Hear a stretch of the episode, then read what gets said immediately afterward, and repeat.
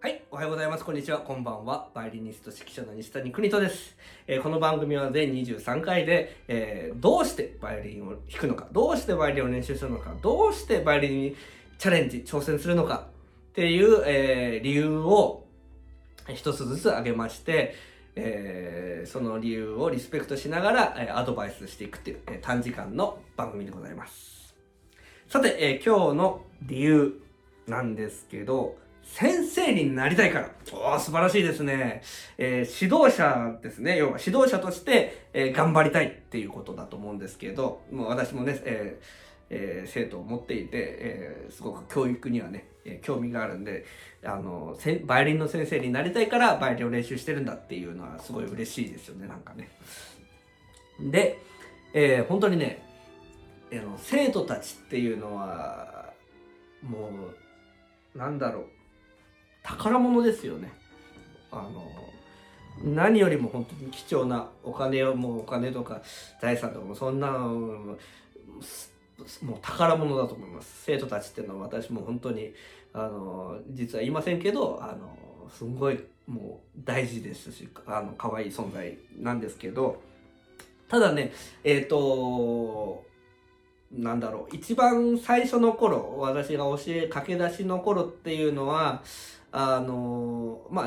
駆け出しっていうのは日本帰ってきてからですね。その前も、まあもちろんアメリカでも、あの、教えてましたけど、まあその頃は学生ややりながら教えてたんで、あの、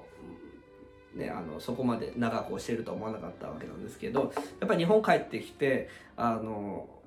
すごい思ったことはあの生徒たちを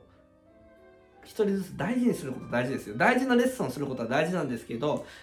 あんまりこうなんていうのかな、うんいい言葉が思いつかないですけど愛しすぎちゃうっていうのは良くないことだと思います何でも。それはそうだそうですよね。でどういうことかっていうとすごい大事だし可愛がるのも大事だと思うんですけどこれねいろんな特にね先生をやっているだけ先生活動をやってるだけの人が多いと思うんですけどもう例えば一人辞めちゃうとものすごいショックを受けてあの鬱になっちゃうような先生がいるんですよね。で私まあだからそうであったまりねであとね愛しすぎちゃう先生っていうのは生徒をね愛しすぎちゃう先生っていうのはあのその時はいいんだけどその生徒にとってだから愛しすぎちゃうとやっぱりいろいろ言いたくなるわけですよね。でそうするとおせだんだんそれがおせっかいになってきてあの生徒にこうああ生徒が暑苦しく思っちゃうことってあると思うんですよ。で私が思うその先生理想の先生っていうのはあの自分の活動をおろそかにしない先生が一番大事かなと思います。どういうことかって背中を見せろってことですね。簡単に言うとね、かっこよく言えばね。あの、せもう生徒の方を振り向くな。生徒の方を振り向かないで背中を見て、えーこういう風になるんだよっていうのをやっぱり見せつけるっていうのがやっぱり大事かなと思いますし私もそのためにいろいろこの動画もそうですし、あのー本書いたりいろんな指揮したり、えーただバイオリン弾くだけじゃなくてただ教えるだけじゃなくていろんな活動をしております。だからやっぱりそうするとやっぱりその生徒にとってもあのいいし憧れの存在になれればよりいいですしなんていうのかなあの逆に生徒の方を向いちゃうとちょっともうあのそこまでいいですみたいになっちゃうこともあるんですよね。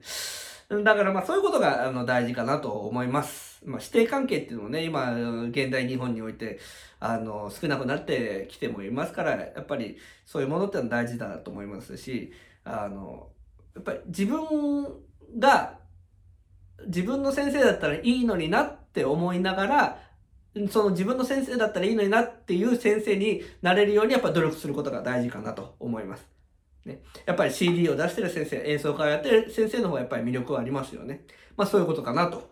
えー思います。だからずっとレッスンばっかりやって、その生徒たちが全てになっちゃうっていうのはやっぱりあの危険な先生というか危険なティーチングになるかなと思います。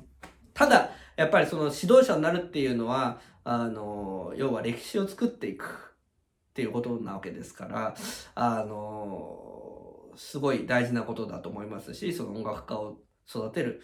えー音楽を発展させていくっていう意味ではものすごい重要な役割をすると思いますんで、えーこれから先生になりたい、え先生になりたいからバイオリンを頑張ってるんだっていう方、ぜひ頑張ってもらいたいと思います。それでは今日もありがとうございました。では、え2小節間バッハってなっていきます。